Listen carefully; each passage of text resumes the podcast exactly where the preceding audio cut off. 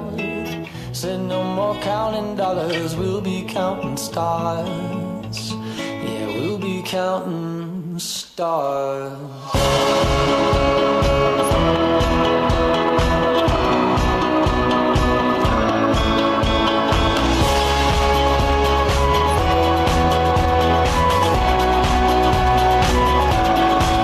I see this life like a swinging vine. Swing my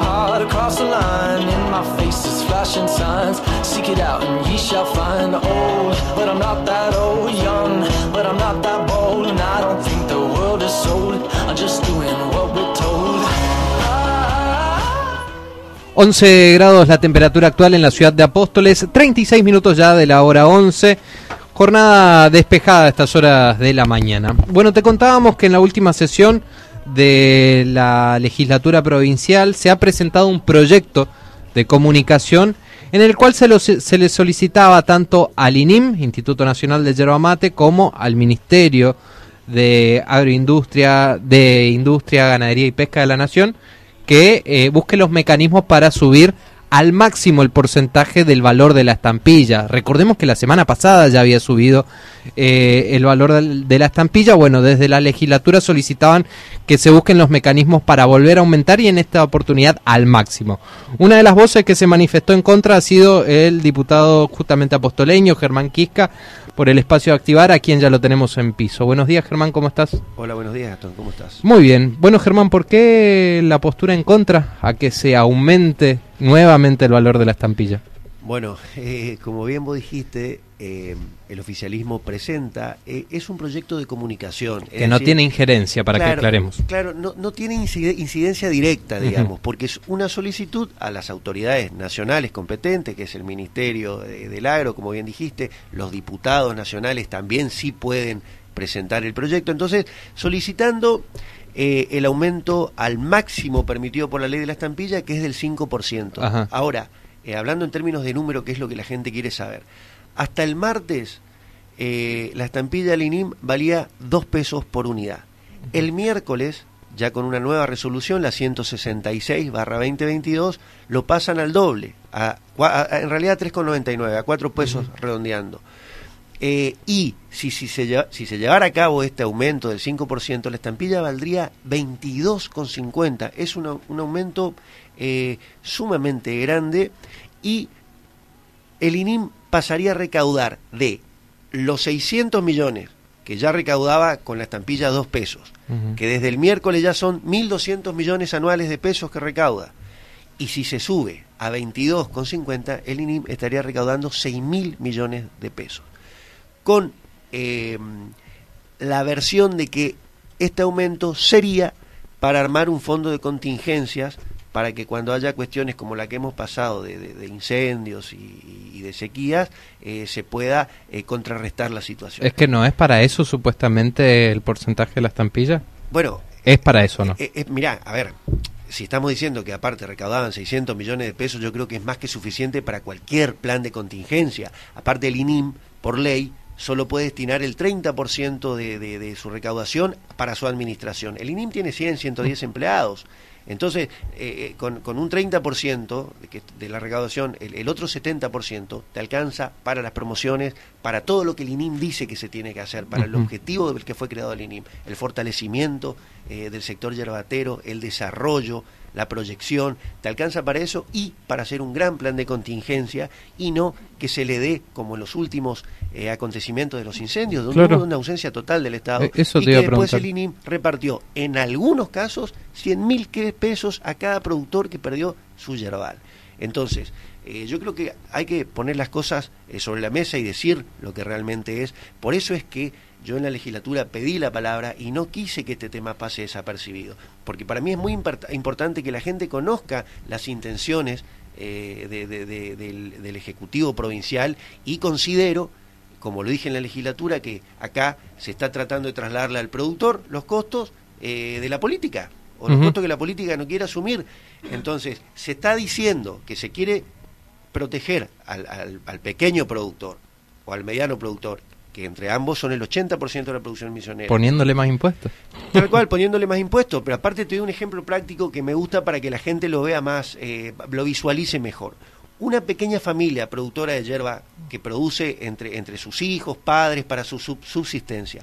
Hasta el martes, cuando empezaba a producir eh, la hierba, el empaquetado y demás, ya tenía que pagar 160 mil pesos de impuestos únicamente. A partir con el aumento del miércoles, que ya es una realidad, pasa al doble, a 320 mil pesos antes de salir a la venta la hierba que produjo. Y si se llega a llevar eh, a, los 22 pesos con 50 el impuesto, va a pagar 900 mil pesos de impuesto y todavía no vendió su hierba. Y estoy hablando de una pequeña familia, entonces está más que claro que el productor yerbatero lo que quiere es trabajar tranquilo, no quiere más impuestos, no necesita más impuestos. Quiere trabajar sin tanta burocracia, sin tantas complicaciones, tener un apoyo institucional por parte del Estado, pero no tener al Estado como competencia.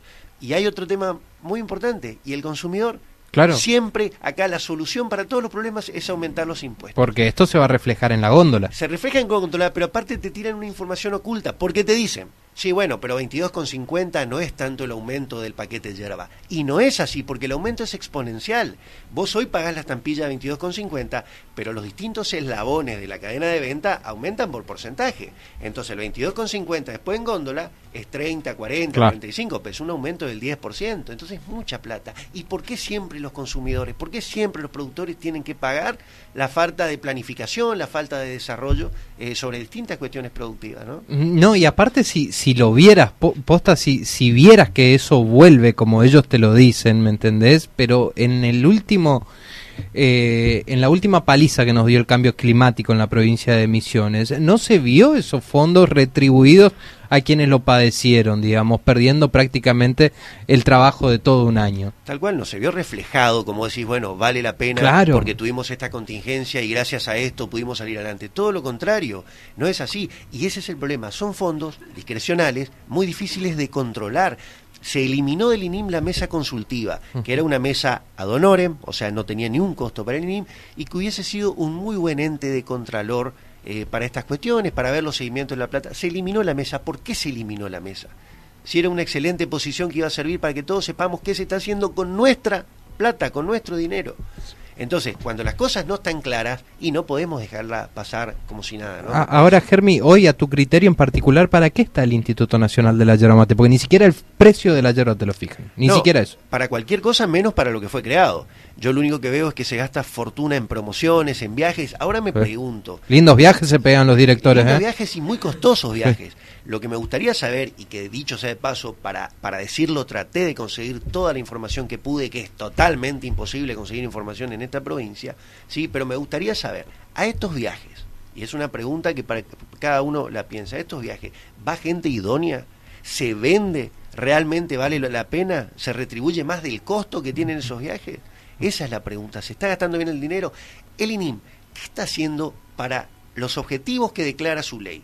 Para esto que te mencioné recién, para el fortalecimiento de la industria, para el desarrollo, ¿sí? para el avance, para el, avance tecnológico, ¿qué está haciendo? Porque yo lo que veo como consumidor, y te voy a aclarar, yo no soy del sector yerbatero, yo soy del sector tabacalero, trabajo en una empresa tabacalera, pero me interioricé muchísimo en este tema para hablar al respecto, más allá de lo que todos conocemos como misioneros. Y yo lo que sé es que Brasil y Paraguay nos están ganando la carrera con una ventaja tremenda. Y nosotros acá, el único plan que tenemos y la única proyección que tenemos es aumentar los impuestos. Como siempre, cualquier problemita, aumentemos los impuestos así eh, resolvemos el problema. Pero ahí están las consecuencias cruzando el Chimiray. Se están radicando todas las empresas del otro lado.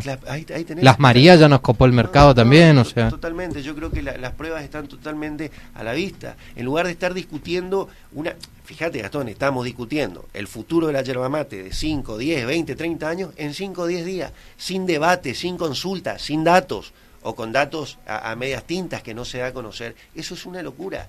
Y encima que no se piense, digamos, que es un perjuicio para el productor, porque mientras se van esas empresas, se está yendo mano de obra misionera. O sea, porque no, no es que se llevan a los empleados misioneros, no. Se radican en Virasoro, contratan mano de obra de Virasoro. Totalmente. Y acá quedan desempleados. Totalmente como pasa en otros sectores, en otras industrias. Eso es una situación muy grave. Hoy estaría muy bueno que, esté, que, el, que el INIM, por ejemplo, esté discutiendo cómo hacer para que la provincia sea más atractiva, para que entren dólares, para que, que eh, se genere empleo genuino, ¿sí? en blanco, de calidad, digno, ¿sí? y no andar tapando. Estos son problemas estructurales de la provincia. Hay, hay, que resolverlo con una planificación a largo plazo, no con parches. Este, como, como se está haciendo, y eso es lo serio, la falta de planificación. El, el sector yerbatero históricamente pidió eso, planificación. Ese es el reclamo del sector yerbatero. Planifiquemos, proyectemos, entonces sabemos cuándo, cómo invertir, dónde lo hacemos. Pero si vos les cambiás la regla de juego cada mes, es imposible que este sector progrese. Y bueno, también está a la vista, por eso los países vecinos nos están ganando el juego. Bien, Germán, eh, otro de los proyectos que habías presentado ya hace un tiempo tenía que ver con la unificación o la simplificación de lo que son el pago de impuestos para monotributistas y, que unificaba lo que es AFIP con renta. Sí. ¿Prosperó? Mira, el proyecto yo pedí preferencia porque es un, un proyecto que lo armamos con mi equipo excelente, muy, muy, muy útil, práctico. Eh, Recordanos a qué apuntaba. Sí, eh, eh, resumidamente es, es, como que vos sabés que renta, para pagar renta en la provincia de Misiones, tenés, eh, para empezar tenés pagos por adelantado, te tienen que una hacer burocracia. una una burocracia tremenda, y eso hace eh, genera que no se quiera trabajar en blanco como corresponde, porque la verdad que es Fomenta el negreo. Fomenta el negreo. Y por más que tengas un pequeño kiosquito o algo chiquito, tenés que tener un contador porque si no es imposible que entiendas. o sea, sí, sí, es sí. así. Declaración Entonces, jurada todos los meses. Exactamente, entonces esto lo que hace es eh, copiar, si se quiere, lo que se hizo en su momento a nivel nacional con el monotributo. Ujú. ¿Qué hacemos? Agarramos a los pequeños contribuyentes, los dividimos por según su facturación anual, eh, los dividimos por grupos y que paguen un impuesto, un monto fijo, sin declaraciones, sin retenciones, sin nada. Entonces, lo mismo con el, con el impuesto de rentas. Y encima es automático, porque cuando te inscribís en el monotributo, ya quedas inscripto en en rentas. Y en el mismo papelito, el BEP, que el que ha pagado monotributo, eh, alguna vez sabe de lo que estoy hablando, en el mismo BEP te aparece monotributo, las cargas sociales más, y abajo te aparece el impuesto de renta. Entonces vos en un solo acto pagas tus impuestos nacionales, tus impuestos provinciales, trabajas tranquilo, sabes que estás al día. Mira, hablando con toda la gente de la provincia, todo el misionero quiere trabajar, quiere estar como corresponde, le encanta estar en regla al misionero, pero tenemos que facilitarle para que esto pase. Y este proyecto, este, este, este sistema de impuestos que no modifica eh, la recaudación, Claro. es más, creemos que a mediano y a largo plazo aumentaría la base eh, de, de gente inscripta, digamos, ¿no? La, la- la base de contribuyentes. Y le da un sistema un poquito más transparente también a la administración. le da un sistema más transparente y más previsible, porque si vos sos la administración y sabés cuántos tenés inscriptos, sabés el monto que te va a ingresar, también podés planificarte mejor. Y también está la cuestión tentadora a- a- pa- para el Ejecutivo, que si tenés una- un, un sistema prolijo, tentador, va a haber más gente inscripta, vas a recaudar más en el mediano y largo plazo y de forma prolija y transparente. Perfecto. Yo pedí preferencia, eh, está claro que no es, es un, un- es un proyecto adaptado a nuestra provincia que ya se estaba usando en otras provincias, nosotros después de mucha Claro, no es algo inventado, no digamos. es ya está implementado en otros está lados. implementado en 10 provincias. Entonces Ah. nosotros tomamos esa idea, hablamos con gente que, de- que, que conoce en profundidad, lo adaptamos a la provincia de Misiones que tiene ciertas peculiaridades, peculiaridades perdón, Ajá. Eh, y quedó, quedó un gran proyecto que yo pedí preferencia para que se lo trate inmediatamente. Y Bien. en las últimas dos eh, comisiones que estuvimos reunidos al respecto, el, el proyecto sigue en estudio, está bien que así sea, yo siempre digo hay que analizar en profundidad las cuestiones, ver todas las aristas, debatirlos, y, pero la verdad que veo con, con, con buenos ojos que al menos esté en el proceso de, de, de avance y que logre ser un proyecto porque la verdad que es algo muy beneficioso ¿Qué- para todos los ¿Qué misioneros. plazo estimás que pueda llegar a demorar? No me animo a decirte, yo no, no- no- realmente no puedo calcularle, yo lo único que estoy haciendo es hacer un seguimiento, insistir en que esto avance y cuanto antes sea posible, eh, que este proyecto vea la luz, que realmente sería un, avance. Este gobierno tanto promulga eh, la, eh, ellos le llaman, no me sale la palabra, ayúdame Gastón, eh, disrup- la Ah, disrupción. sí, sí, la- disrupción y política eh, disruptiva. política disruptiva. Esto sería totalmente disruptivo en cuestiones eh, fiscales, así que creo que creo que es muy probable que, que salga adelante este proyecto. Los términos 5.0 que tiene... Eh, es- exactamente, que, que, que en intención está genial, ¿eh? me parece que está bueno que, que Misiones esté a la vanguardia, pero no puede quedar En la solo- práctica es otra cosa. Claro, hay, que llevarlo a la práctica, así que espero que, que este proyecto vea la luz. Germán, últimos minutos ya del programa y quiero llevarte al tema político. Ayer se reunió la mesa chica de Cambiemos en la provincia. Contanos un poquito, bueno, los sectores obviamente que integran esta mesa y qué temas se, se abordaron. Bien, la mesa de Juntos por el Cambio. Ah. Eh, estuvimos reunidos ayer, eh, eh, como lo hacemos hace tiempo ya, ¿eh? tenemos reuniones en promedio cada tres semanas, un mes, y ahora ya más, eh, más cerca una de otra, cada dos semanas por ahí. Con todas las patas, digamos, radicalismo, activar... exactamente, y con cada uno de los integrantes del frente, radicalismo, activar eh, el PRO, cada uno tiene integrantes designados para esta mesa chica donde se discuten las cuestiones del trabajo que se viene llevando adelante y lo que se va a afrontar en los próximos meses. Vos sabés que estamos relativamente cerca de, la, de las próximas elecciones. Eh, así que ayer se habló particularmente de esto, de cuáles van a ser los, los criterios de los armados de lista. Nunca se habló de candidatos, ni mucho menos. Eh, son los criterios nomás de, del armado de lista.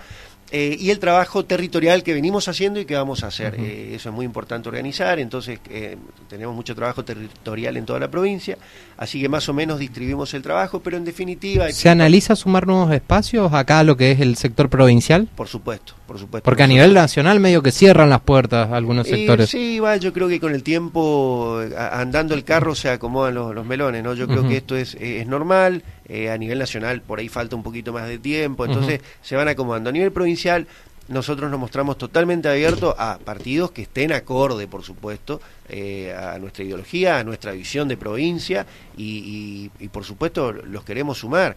Eh, así que así que veremos cómo avanza en, el transcurso, en el transcurrir del tiempo. Eh, pero sí, nosotros no estamos cerrados absolutamente a, nadie que quiera participar en, en el trabajo para, para cambiar la realidad de la provincia. Bueno, Germán, te agradecemos por tu tiempo y estos minutos que nos visitaste aquí en la radio. ¿eh? No, te agradezco a vos, Gastón. Aprovecho, si me permitís, a mandar un saludo para todos los padres. Exactamente. Especialmente a mi papá, a mis tíos, a los de mi familia, pero a todos los padres. Eh, y bueno, y que todos pasen un hermoso fin de semana. Gracias, Germán. Y bueno, nosotros hacemos la última tanda cortita y ya llegamos sobre el cierre del programa.